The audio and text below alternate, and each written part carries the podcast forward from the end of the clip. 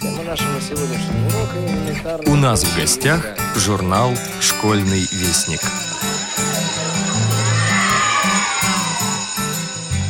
Здравствуйте, уважаемые радиослушатели! У микрофона старший редактор журнала «Школьный вестник» Наталья Кочеткова. А значит, вы услышите анонс третьего номера за 2019 год. Открывает его продолжение статьи Ильи Бруштейна «Самое главное – всегда быть рядом». Первая часть опубликована во втором номере за 2019 год. Напоминаем, что Илья побывал в Сергиево-Посадском доме-интернате слепоглухих для детей и молодых инвалидов. Побеседовал с директором Галиной Константиновной Епифановой, а также с его воспитанницами Аленой Капустян и Еленой Руденко – Алена – участница уникального театрального проекта «Прикасаемые». Елена с 1989 года по 2000 была воспитанницей дома-интерната и вот уже более 10 лет работает там воспитателем. В разговоре с девушками ему помогала тифло-сурдопереводчик Ирина Евгеньевна Соколова. Интервью с ней также читайте в этом номере. Весной в КСРК ВОЗ проходил Всероссийский театральный фестиваль ВОЗ «Пространство равных возможностей». В нем приняли участие два детских коллектива. Веселая компания «Праздник своими руками» из Московской школы номер 1529 имени Грибоедова и инклюзивное творческое объединение «Звездочки» из Рязанской школы-интерната номер 26. Динамичное и яркое выступление звездочек постановке «Золушка» с песнями, танцами и немалой долей волшебства вызвало заслуженный шквал аплодисментов и криков «Браво!». О том, как в школе-интернате для слепых и слабовидящих детей номер 26 города Рязани была организована театральная студия, кто ее руководитель, какие занятия в ней проходят и как стать ее участником, вы сможете узнать прочитав статью Марии Сафоновой «Студия 26». Поэтическая волна порадует вас стихами Елены Наливаевой и Анны Буниной. Русский писатель, Нобелевский лауреат Иван Бунин писал в автобиографии «Я происхожу из старого дворянского рода, давшего России немало видных деятелей, как на поприще государственном, так и в области искусства, где особенно известны два поэта начала прошлого века – Анна Бунина и Василий Жуковский. Имя и творчество Василия Жуковского известны широко, а вот с именем и тем более творчеством Анны Буниной знакомы только историки литературы и искушенные знатоки отечественной поэзии. А когда-то ее имя звучало наравне с именами Державина, Шишкова, Капниста и других известных и поныне русских писателей – к ее творчеству благосклонно относились знаменитые современники. Державин так отзывался о лирике поэтессы. «Приятные звонкие стихи и тонкий ум». Карамзин писал о ее творчестве. «Ни одна женщина не писала у нас так сильно». В рубрику для наших маленьких читателей «Азбуки Веди» вошли стихи Натальи Карповой и бродяжья сказка Карла Чапика. Наталья Карпова – луковое горе.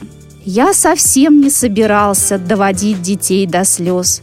Я хорошим быть старался, день за днем послушно рос. Соблюдал диету строго, дождевую воду пил и за лето очень много витаминов накопил. Не боялся я лопаты, не страшился червяка, был уверен, что ребятам пригожусь наверняка.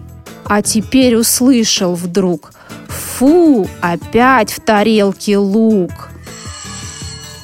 Новая повесть постоянного нашего автора из Севастополя Татьяны Корниенко «Последний шанс» эксклюзивно написана для журнала «Школьный вестник». В этом номере мы публикуем первую главу.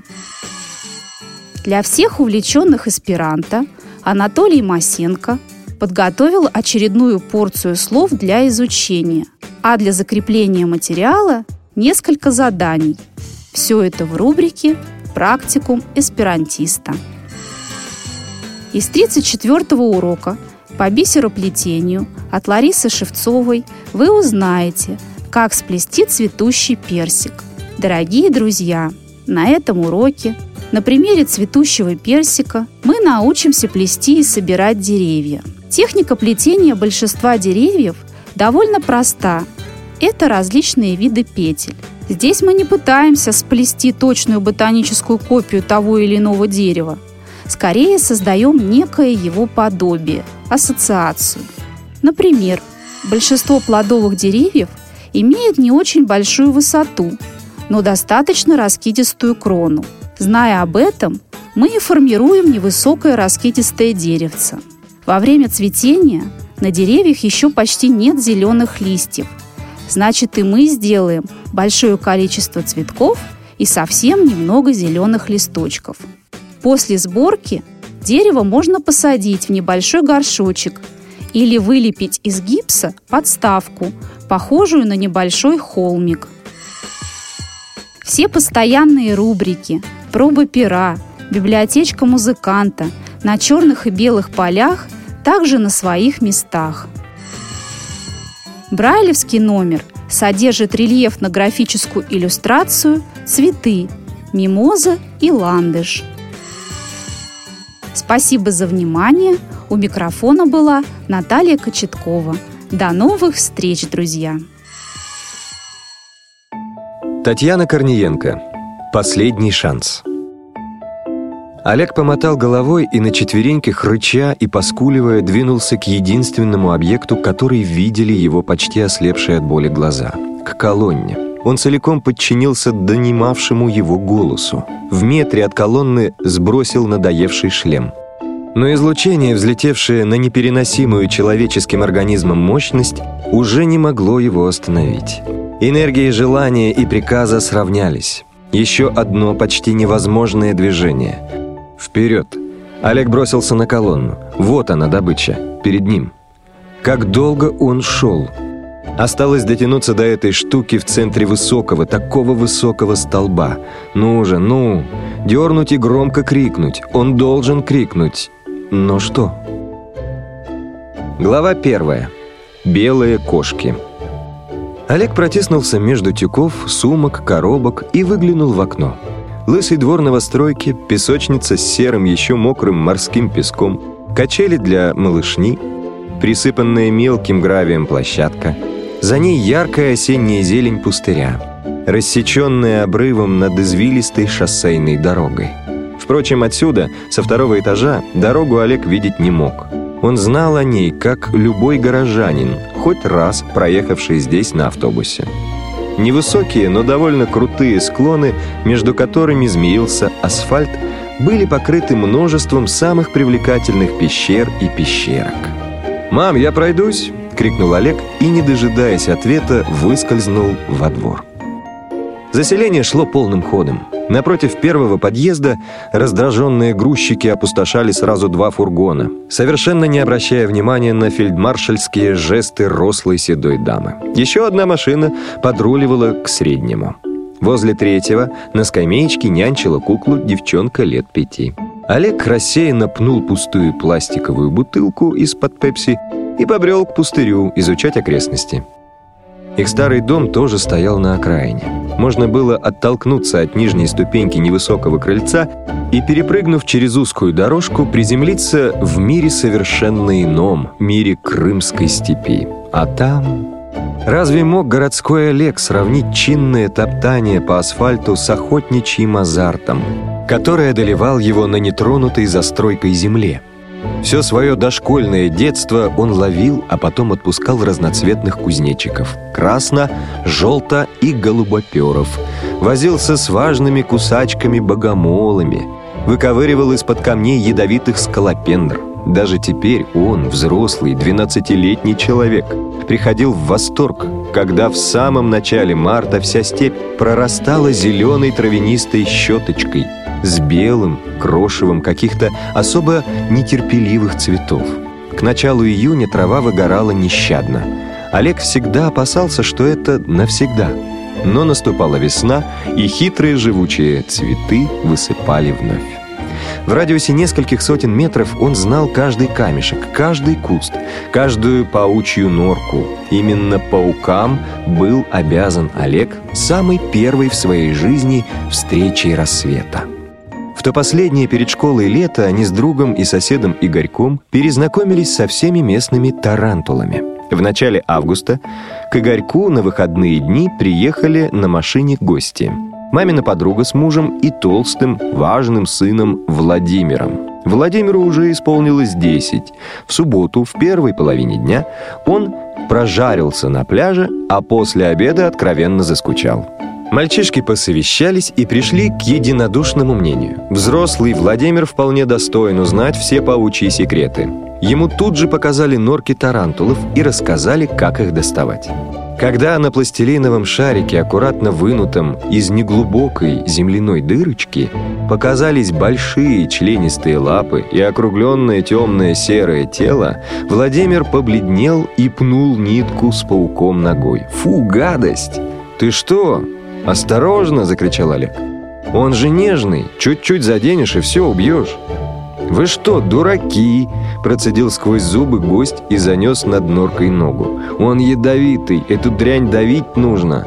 «Не трогай, это наш паук!» – закричал Игорь. «Это ты ядовитый, это тебя надо давить». Пока мальчишки катались по траве, Тарантул шмыгнул в свой немного подпорченный домик. Олег успел заметить, как в землю втянулись его лапы.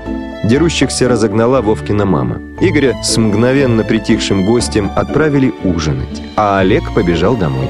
Как он был возмущен. У него даже голос дрожал, когда он рассказывал о пауках. «Пап», — почему-то шепотом спросил Олег, «Вовка плохой человек?» «Не знаю, сын. Он еще только мальчик и просто очень боится пауков. Это вы с Игорем, биологи, энтомологи. А между прочим, очень многие люди пауков не любят. Но это еще не значит, что они плохие люди. Потом Олег смотрел телевизор, пока не пришла мама и не погасила экран. «Иди спать, быстренько. Твое время девять, а сейчас десятый час».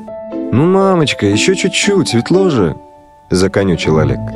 Ему было непонятно и обидно, почему летом, когда темнеет в десять, его отправляют спать засветло, как малыша какого-то. Но мама, как всегда, победила, и Олегу пришлось лечь. Через пару минут задребезжал телефонный звонок. Трубку взял папа. «Олега? Это ты, Игорь? Сейчас я его позову, если не заснул. Олежа, подойди к телефону». Олег вскочил и босиком прошлепал в коридор. «Слушаю». Подражая папе, пробасил он в трубку. Вовка затоптал все норки. Голос Игоря вздрагивал прерывался, и Олегу казалось, что друг всхлипывает. «Я проверил». «Может, они убежали?» — с надеждой спросил Олег. «Я проверил. Он все затоптал». А дальше была ужасная ночь. Самая ужасная за всю жизнь. Олег долго ворочался, не мог заснуть, потом кое-как свалился в беспокойный гадкий сон. Снился знакомый паук. Его мальчишки из-за уродливой передней ноги звали Хромоножкой. Жалели и любили. Паук метался по стенам норы, которую Олег почему-то видел изнутри. Словно он сам был тарантулом. Стены сжимались, страшно, неотвратимо. Он попытался упереться в них руками, закричал и проснулся. В окне висела желтая, как дыня, луна. Олег прищурился. Три ночи. Полежал немного с открытыми глазами, всматриваясь в темноту, встал, надел шорты. На полочке в коридоре нащупал карманный фонарик. Осторожно, чтобы не разбудить родителей, повернул замок. В ночной тишине он все равно щелкнул громко, как выстрел. Прикрыл за собой дверь, сбежал по гулкой темной лестнице, свет в подъезде почему-то не горел, и вышел во двор. Бывать на улице ночью Олегу еще не приходилось. Ночь шуршала и дышала. Понизу тянуло холодком. Что-то потрескивало в кустах. Он вздрогнул. Кожа покрылась пупырышками, как у гуся. Сразу же полезли в голову страшилки из фильмов ужастиков. Представилось, что прямо сейчас из темноты протянется корявая синяя рука, вцепится острыми когтями и потащит в кусты. Олег вздрогнул и кинулся обратно в подъезд. Но, взлетев на второй этаж, остановился. А пауки? А хромоножка? вернулся, решительно сжал фонарик, отломал от куста сирени ветку, оборвал с нее листья и, не оглядываясь, пошел к норкам. Сначала он растерялся. Ночь изменила степь до неузнаваемости. Расстояние, пропорции. Олегу пришлось поползать по траве минут десять, прежде чем он отыскал Хромоножкину нору. Судя по большой круглой вмятине, Вовка крутился на ней на каблуке. Вместо аккуратной дырочки с мягким, паутинным бортиком осталась воронка и обрывки травы. Олег осторожно палочкой принялся выгребать сухую, сразу же осыпающуюся обратно землю и мелкие камушки. Очень скоро он убедился, что паучий домик уничтожен лишь наполовину. Палка наконец-то провалилась в свободное от земли пространство. Посветил в образовавшуюся дырочку и с облегчением вздохнул. Паук сидел на самом дне. «Романожечка, это я, выползай, не бойся», прошептал Олег и пошел искать следующую нору. Он провозился довольно долго. Одна была пустой, два паука погибли. Остальные прятались на дне своих, как оказалось, крепких и надежных домиков. Проверив последний, Олег выпрямился. Звезды уже съежились и поблекли. Тусклая луна отползала к горизонту. Он передернул голыми плечами, в спешке забыл надеть футболку. Начался рассвет. Олег улыбнулся. Какое-то новое, незнакомое чувство, приятное и одновременно тревожное, расползалось от сердца по всему телу. Если бы тогда его спросили, чего он хочет больше всего, он с удивлением обнаружил бы, что хочет просто стоять и смотреть на степь. На небо, на полоску моря у горизонта. А еще Олег вдруг понял, что ему жалко Вовку. Он даже не мог объяснить, почему. Просто жалко и все. Совсем чуть-чуть. Эта степь была такой же. Пахло полынью. Из-под ног прыскали в разные стороны кузнечики. Белые витые ракушки гирляндами свисали с сухих и зеленых стеблей травы. Олег расплылся в улыбке. С ракушками тоже была связана весьма занятная история. Однажды маленький четырехлетний Олежка приволок домой полведерка ракушек и поставил их в коридоре у вешалки. А утром, к ужасу родителей и полному восторгу сына, они виднелись везде – на стенах, зеркале, потолке, мамином пальто и папиной куртке. И за каждой тянулся длинный сопливый след. И все бы ничего, но в этих сопливых пальто и куртке нужно было срочно идти на работу. Олег пересек пустырь и стал спускаться к петляющей по балке дороге. Беловато-желтые известковые склоны местами напоминали дырчатый сыр. Издали пещеры выглядели совсем крошечными, но вблизи оказалось, что можно забраться в любую. Эх, нет здесь Игорька. Олег нагнулся и полез в ближайшую дыру, предварительно убедившись в отсутствии змей. Он знал, что кроме гадюк ничего ядовитого здесь не водится. Да и тех не видел ни разу. Зато без многих ящериц-желтопузиков сколько угодно.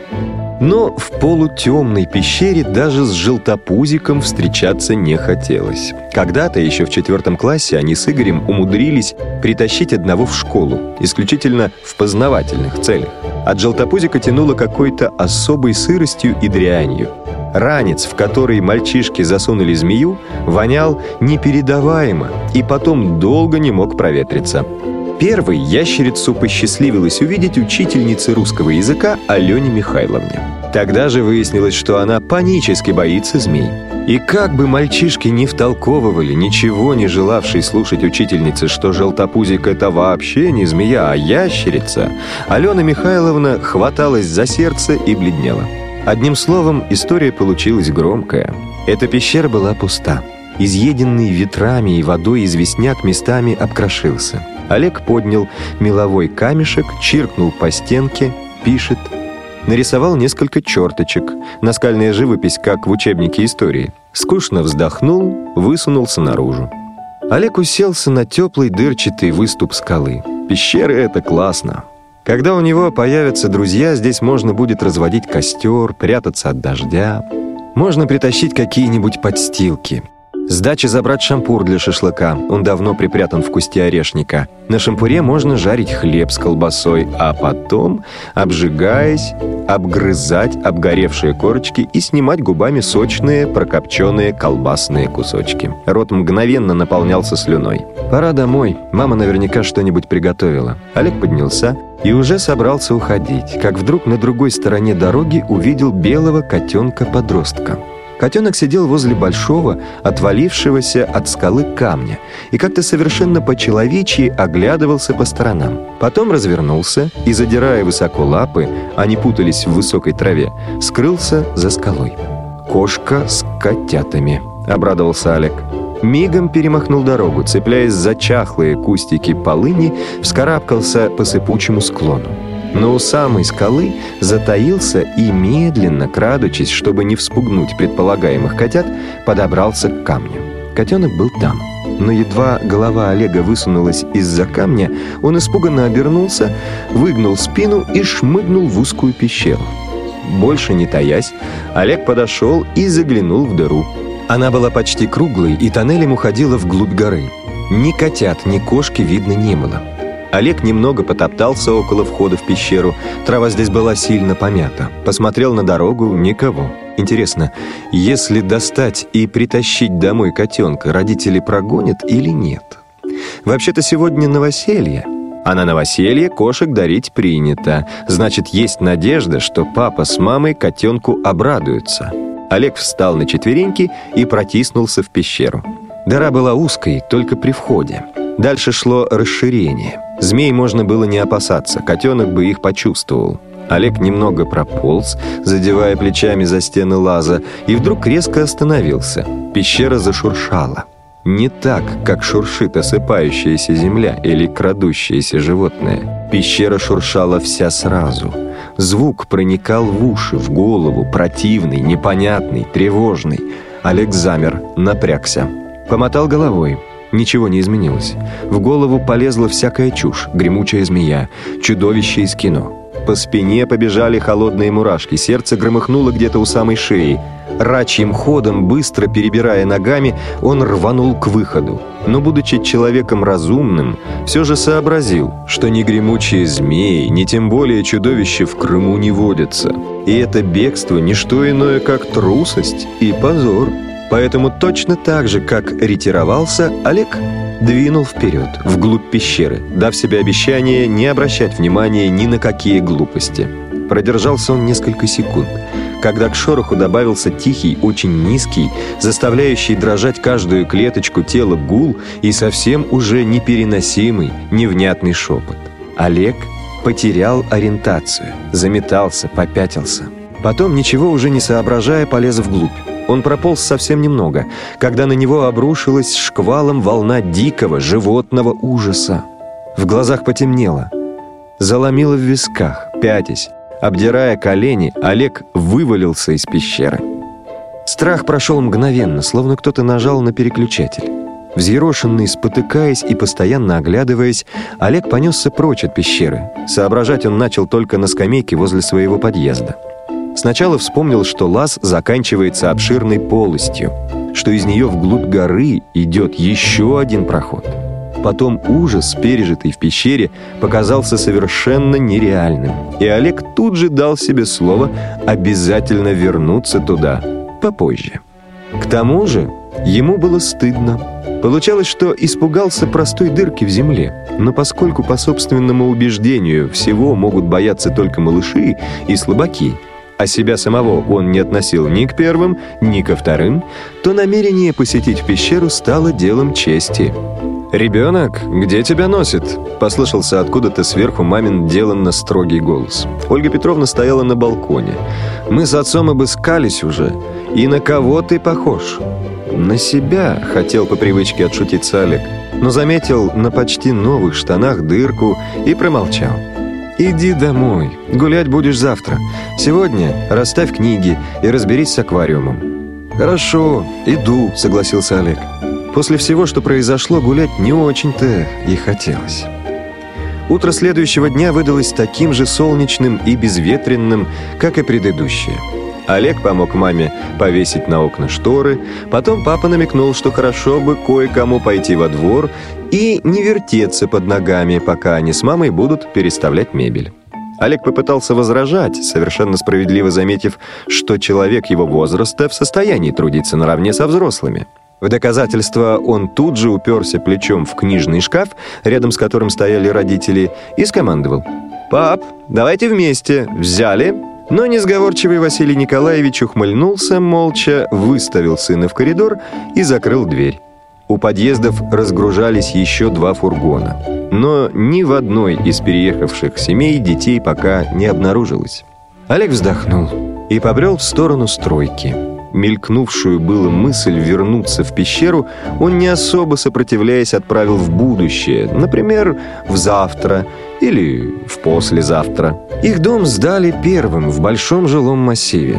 Четыре недостроенные многоэтажки белели за высоким забором.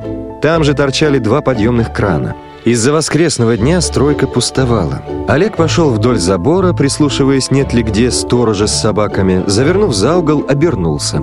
Ему почудился лай. И в то же мгновение налетел на мальчишку. От неожиданности оба отскочили. Олег довольно ощутимо боднул забор. «Ты чего?» Одновременно заорали оба и уставились друг на друга. Мальчик был невысок, хотя, наверное, одного с Олегом возраста. По крайней мере, не младше 12.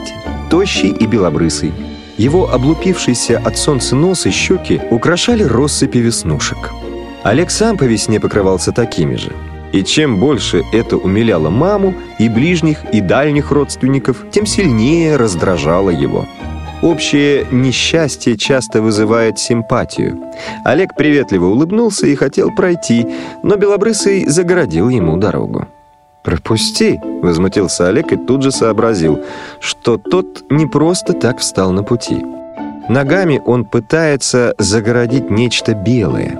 И хотя Олег никогда не был задирой, а даже наоборот, вчерашние события добавили ему нахальства, он подошел и попытался заглянуть мальчишке за спину. «А ну что там у тебя?» «Отойди!» — визгнул Белобрысый и набычился. «А что это ты там прячешь? Показывай!» «Ничего, не твое дело, топай, куда топал, а то врежу!» «Иди ко мне и врежь!» Олег отступил на несколько шагов, понимая, что мальчишка обязательно сойдет со своего места, и тогда можно будет рассмотреть, что он там так тщательно скрывает. Но Белобрысый, вопреки ожиданиям, не шелохнулся. «Ты трус!» — попробовал подцепить его Олег. «Сейчас узнаешь, какой я трус». Купился, наконец-то, на подначку мальчишка и бросился на обидчика. Олег посчитал, что свою цель он достиг и прыжком оказался возле белого предмета.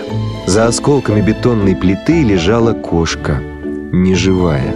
И лежала как-то странно. Но что было не так, Олег понять не успел. Полетел от толчка в траву. «Ах ты! Ты еще и кошек убиваешь!» «Я ее не убивал», — огрызнулся мальчишка. «Ты ничего не понимаешь».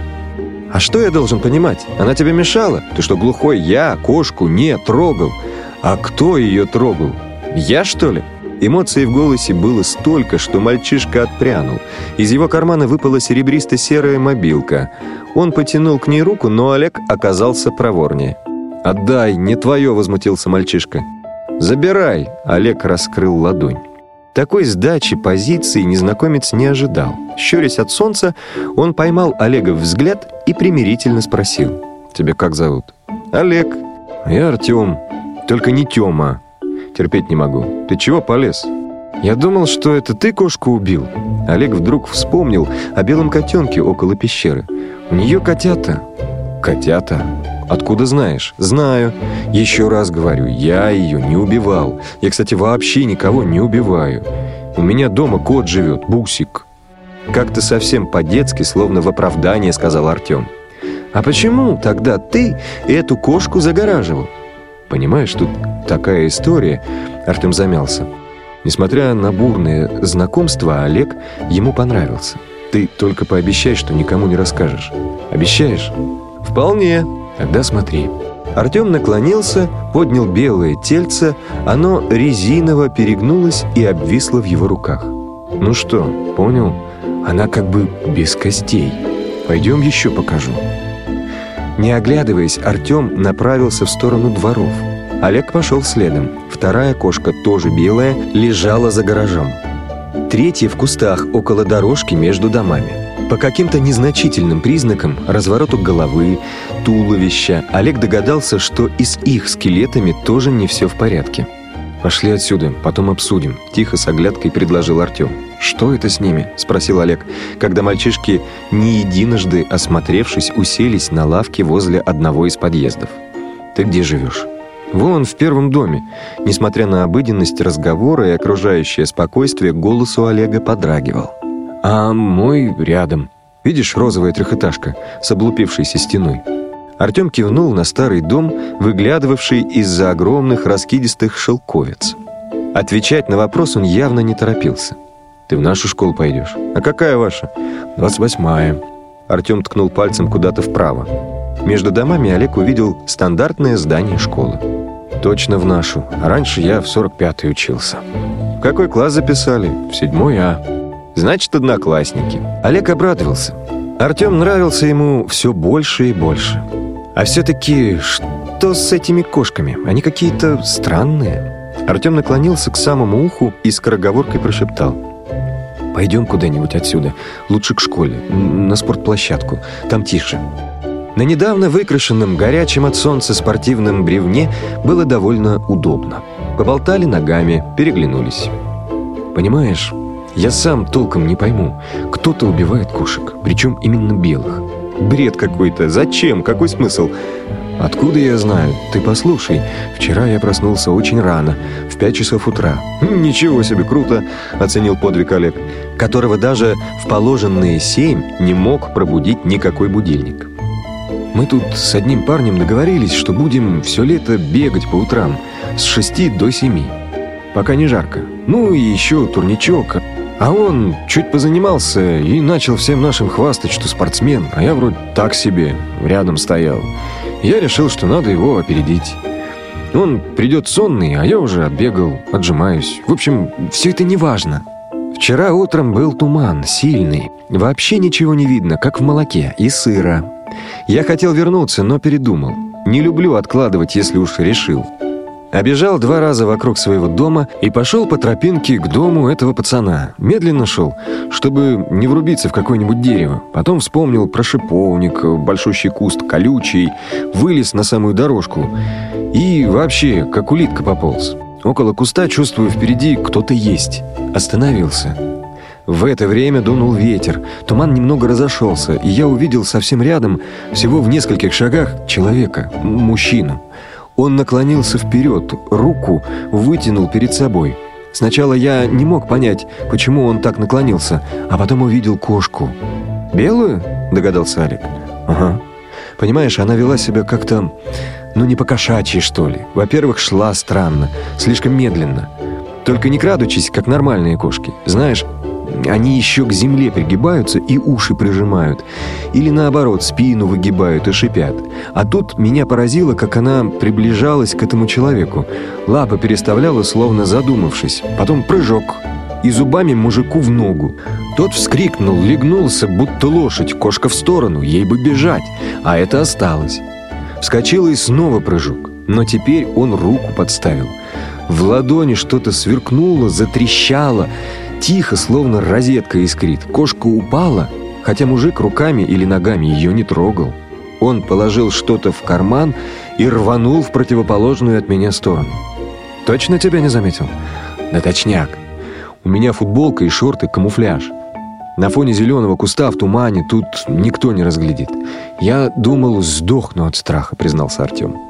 Если честно, у меня даже колени дрожали. Потом мне показалось, что кошка шевельнулась. Я подошел и понял, абсолютно мертвая. То есть я это не сразу понял. Сначала поднял. Думаю, может, просто без сознания оживет. А она внутри будто без костей. Только шкура твердая. Представляешь, как я сдрефил? Вторую кошку недалеко от дома в кустах нашел. Третью только что. Все белые. Ты этого человека узнать можешь? Вряд ли. Туман же. И потом он спиной стоял, а я смотрел на кошку. Про третью расскажи. Ходил по стройке. Там сторож, дядя Ваня.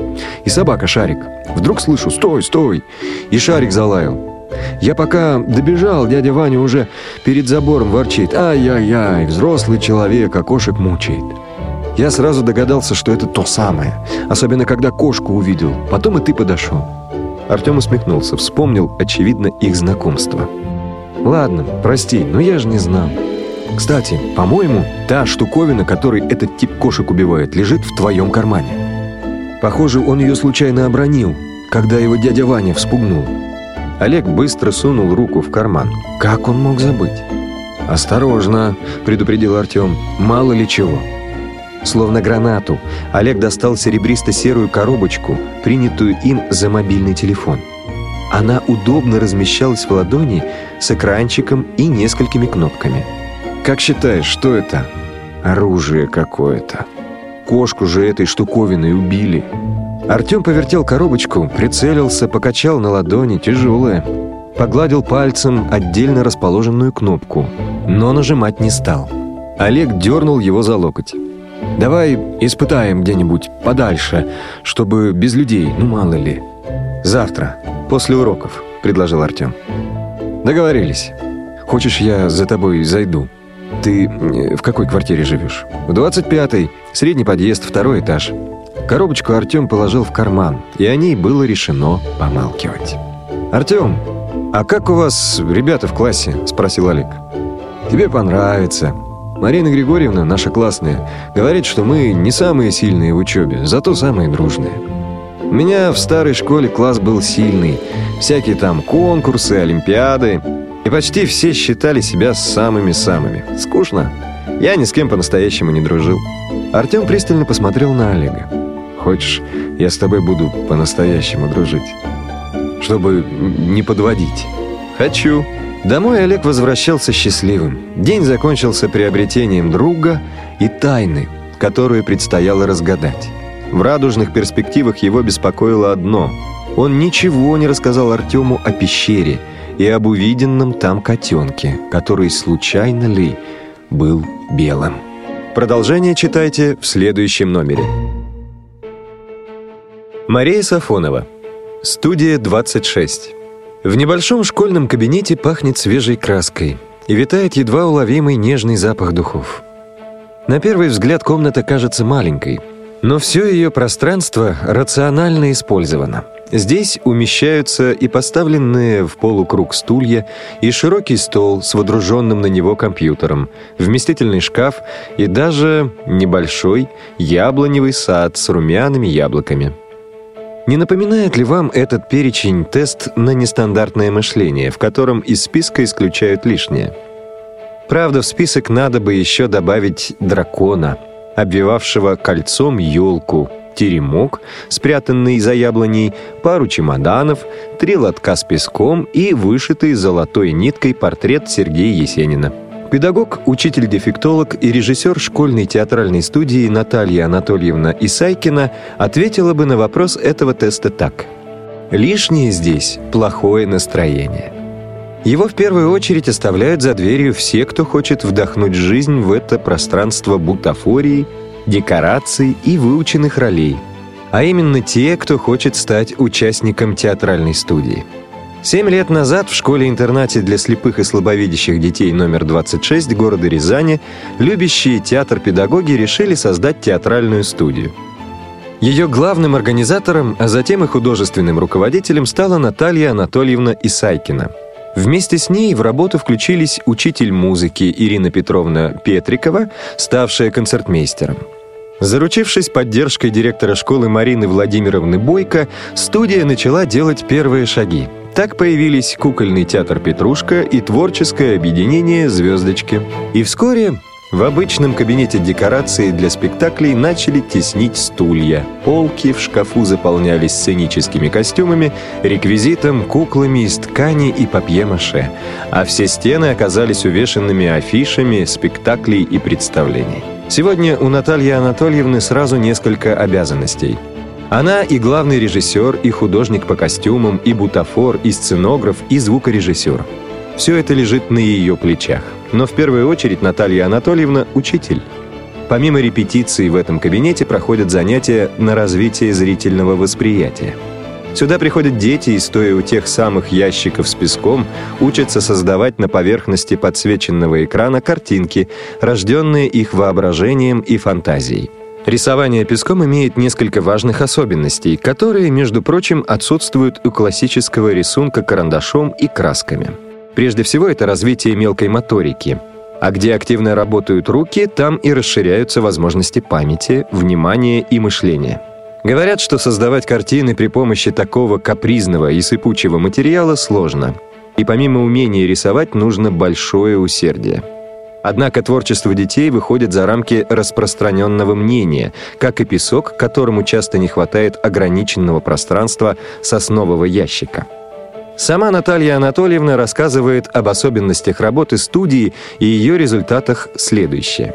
Мы занимаемся с детьми рисованием песком с выходом на песочную анимацию. Таким видом творчества занимаются все дети, кроме тотально незрячих. У нас даже есть диплом президентской библиотеки Санкт-Петербурга. Киноклуб при библиотеке устраивал рождественский конкурс, в котором мы принимали участие с мультфильмом на новогоднюю тематику. Причем наша школа-интернат, единственная из Рязанской области, подала заявку на участие в конкурсе. Рисовала мультфильм девочка с остаточным зрением, а озвучивала тотально слепая. На самом деле здесь у нас настоящая творческая мастерская – есть мультфильмы, не только песочные. Ведь мы занимаемся очень многим. Создаем радиопостановки, например. Персонажей по ролям озвучивают дети. Я их записываю, кстати, в этом же кабинете. Делаем инсценировки сказок или рассказов. Если вы в поисковой строке видеохостинга YouTube напишите «Школа 26 Рязань», там выйдут все работы нашей медиа-студии. И фильмы, и спектакли, и мультфильмы. Каждый год мы придумываем что-то новое и каждый раз начинаем с нуля. И я действительно очень это люблю – придумывать и воплощать в жизнь вместе с детьми наши творческие фантазии. На полке под потолком задумчивый самовар ждет своего блистательного, как и его начищенные бока, выхода на сцену. Яркие цветные корешки детских книг стоят неровным строем на полках, а на них лежит небрежно брошенное буа, будто его случайно забыла таинственная гостья в платье с кринолином. За прозрачным экраном телевизора старой модели марки «Горизонт» лежит букет неувядающих цветов из воздушной органзы собственного производства. Кажется, что декорации и бутафория для спектаклей располагаются в хаотичном порядке – но Наталья Анатольевна весьма уверенно ориентируется в плотно заставленном театральным имуществом пространстве студии и без труда вспоминает, где лежит самый миниатюрный и почти незаметный глазу реквизит – скорлупка грецкого ореха, служившая колыбелькой для дюймовочки. Каждый год в январе в школе-интернате номер 26 для слепых и слабовидящих проходит неделя Луи Брайля. В младших классах проводится классный час «Дитя ночи». У учителей конкурс брайлевских пособий. Театральная студия тоже не остается в стороне. В этом году артистами творческого объединения «Звездочки» была представлена необычная постановка. Спектакль «Невидимка-дюймовочка». Именно «Невидимка», потому что этот спектакль зрители должны были не видеть на сцене, а воспринимать через звуки, запахи и прикосновения. Поэтому перед началом спектакля всем раздали повязки для глаз – в зале звучали не только голоса актеров. Зрители окружали звуки природы, кваканье лягушек, плеск воды, щелканье деревянных костяшек счет, так любимых скупыми кротами. То проливался дождь, то по залу пробегал ветер. Всем по очереди положили на ладонь скорлупку, чтобы зрители смогли представить, какая она – дюймовочка, спящая в половинке скорлупы грецкого ореха. Артисты театра старались создать у зрителей такое ощущение, будто каждый из них тоже актер, участник этого необычного спектакля. Представляете, мы впервые среди школ для детей с проблемами зрения выступили со спектаклем «Невидимкой». Такие спектакли ставит Булгаковский театр в Москве, и мы – Музыку замечательную и звуковое сопровождение подбирала Ирина Петровна, рассказывает Наталья Анатольевна и аккуратно кладет скорлупку на место, как особо хрупкий и ценный сценический реквизит. Полный текст статьи вы можете прочесть в печатной версии журнала «Школьный вестник», выпуск за февраль 2019 года. Текст читал Дмитрий Гурьянов.